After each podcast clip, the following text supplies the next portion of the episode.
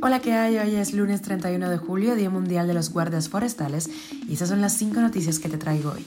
Esto es Cuba a Diario, el podcast de Diario de Cuba con las últimas noticias para los que se van conectando. Estados Unidos insta al régimen cubano a poner fin a la explotación de sus profesionales exportados.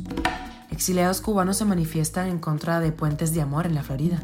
Yutón promete al gobierno seguir poniendo parches en la caótica transportación en Cuba. Funcionarios de China y Rusia se unen en Corea del Norte con Kim Jong-un en un alarde de poderío nuclear. Te contamos los detalles. Y hoy lanzamos nuevo programa de los puntos a las CIES. Esta vez trata de las investigaciones de la Corte Penal Internacional de los crímenes de lesa humanidad en Venezuela, pese a las alegaciones del régimen de Maduro. Esto es Cuba a Diario, el podcast noticioso de Diario de Cuba. Estados Unidos ha instado al régimen cubano a poner fin a la explotación de sus profesionales exportados. En un tuit, el subsecretario de Estado para Asuntos del Hemisferio Occidental, Brian Nichols, dijo que el gobierno de Cuba continúa utilizando medidas coercitivas eh, para beneficiarse de la explotación y el trabajo forzado de sus trabajadores internacionales, incluidos los médicos. El pasado mes de junio, el Departamento de Estado anunció que Estados Unidos mantiene a Cuba, Venezuela y Nicaragua en su lista negra anual de países que no hacen lo suficiente para frenar el tráfico de personas. Los médicos cubanos enviados a misiones en el exterior son con frecuencia destinados a zonas con altos índices de violencia y precariedad. Eso se suma a las duras condiciones y limitaciones de libertades fundamentales. A muchos les quitan, por ejemplo, sus pasaportes. También el gobierno se queda con al menos el 75% de lo que pagan en salarios los países contratantes. Cuba a diario cubanos en el exilio se unieron este 30 de julio, ayer, para manifestarse en Florida en contra del movimiento procastrista Puentes de Amor, liderado por Carlos Lazo.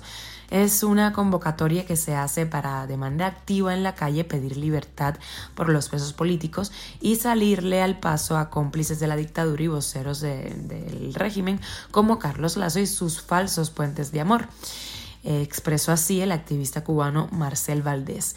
Sobre Puentes de Amor, Valdés comentó que ellos pretenden lavarle la cara al régimen para que Biden, el presidente de Estados Unidos, quite a Cuba de la lista de países que patrocinan el terrorismo. En varias ocasiones, las caravanas de Lazo han sido promovidas en redes sociales por Miguel Díaz Canel, quien también ha agradecido públicamente a Puentes de Amor por sus manifestaciones en contra del embargo. Ante estas acciones, el senador Marco Rubio ha solicitado al FBI una investigación de las actividades de Puentes de Amor y sus miembros en cumplimiento de la ley de registro de agentes extranjeros. Estaremos muy pendientes de esta situación. Y el primer ministro de Cuba, Manuel Marrero Cruz, recibió al vicepresidente de la empresa de Omnibus China Yutong, Wang Wentao, con quien evaluó la presencia de la entidad en la isla desde hace ya 18 años. Marrero dijo que la empresa china tiene planes de seguir desarrollándose en Cuba, pero bueno, no dio detalles de cómo va a suceder esto.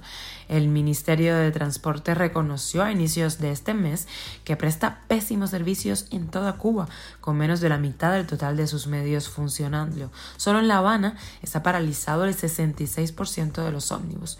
Según información de la agencia oficial china Xinhua, el gobierno cubano ha adquirido más de 10.700 ómnibus fabricados por la empresa china desde hace casi dos décadas, cuando llegaron los primeros 12 autobuses de esa marca. Yutong donó al gobierno de Cuba casi 3 millones de euros entre el año 2020 y 2021. Cuba a diario. Funcionarios chinos y rusos estuvieron hombro con hombro con el dictador norcoreano Kim Jong-un mientras revisaban sus nuevos misiles con capacidad nuclear y drones de ataque en un desfile militar en Pyongyang, en Corea del Norte, por el aniversario del fin de la Guerra de Corea.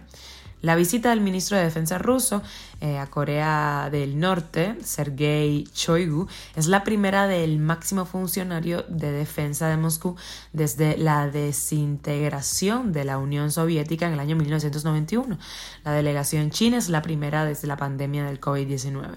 Su aparición en eventos con misiles con capacidad nuclear de Corea del Norte, prohibidos por la ONU con el apoyo además de China y Rusia, contrastó con años anteriores cuando Beijing y Moscú buscaron distanciarse del desarrollo de armas nucleares y misiles balísticos de sus vecinos.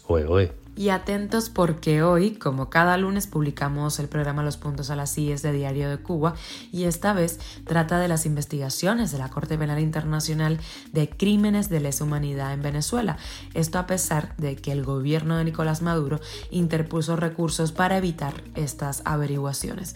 Escuchamos lo que nos contó un pedacito de los que nos contó el abogado Juan Carlos Gutiérrez sobre este tema. En la situación Venezuela 1, estoy absolutamente convencido que en cualquier momento le va a corresponder a la Fiscalía analizar, estudiar, evaluar con muchísimo detalle la participación de funcionarios de la estructura de poder de Cuba en la perpetración de los crímenes de lesa humanidad en Venezuela. Ya existen organizaciones, víctimas, aportando información al respecto de la, de la participación de funcionarios cubanos en la perpetración de estos crímenes, en diversas líneas de acción. Entonces, eso va a traer como consecuencia de que la CPI en algún momento, esperemos más temprano que tarde, va a tener que establecer patrones de valoración, análisis y evaluación. Por supuesto, la Fiscalía de la CPI tiene que actuar como, como debe actuar un abogado, conforme a la evidencia, conforme a la capacidad de probar esos hechos en un juicio y les puedo asegurar que si existe una evidencia contundente que permita establecer una responsabilidad de funcionarios extranjeros, de países extranjeros, cometiendo crímenes de humanidad en Venezuela, dando instrucciones, recomendaciones, asesorías, que, que esa actividad configura una forma de participación criminal independientemente de su nacionalidad, independientemente de que esa nacionalidad sea de un país que no es Estado parte, la Corte Penal Internacional puede perfectamente juzgar a un, a, a un ciudadano cubano miembro de la estructura de poder de Cuba que haya participado en la perpetración de crímenes en territorio venezolano. No te pierdas el programa completo en la página de Diario de Cuba y también en nuestro canal de YouTube de DCTV. Estaremos muy pendientes de lo que suceda con este tema. Esto es Cuba a Diario, el podcast noticioso de Diario de Cuba, dirigido por Wendy Lascano y producido por Raiza Fernández. Recuerda que estamos contigo de lunes a viernes en Spotify, Apple Podcast y Google Podcast, Telegram y síguenos en redes sociales. Yo soy Wendy Lascano y te mando un beso enorme.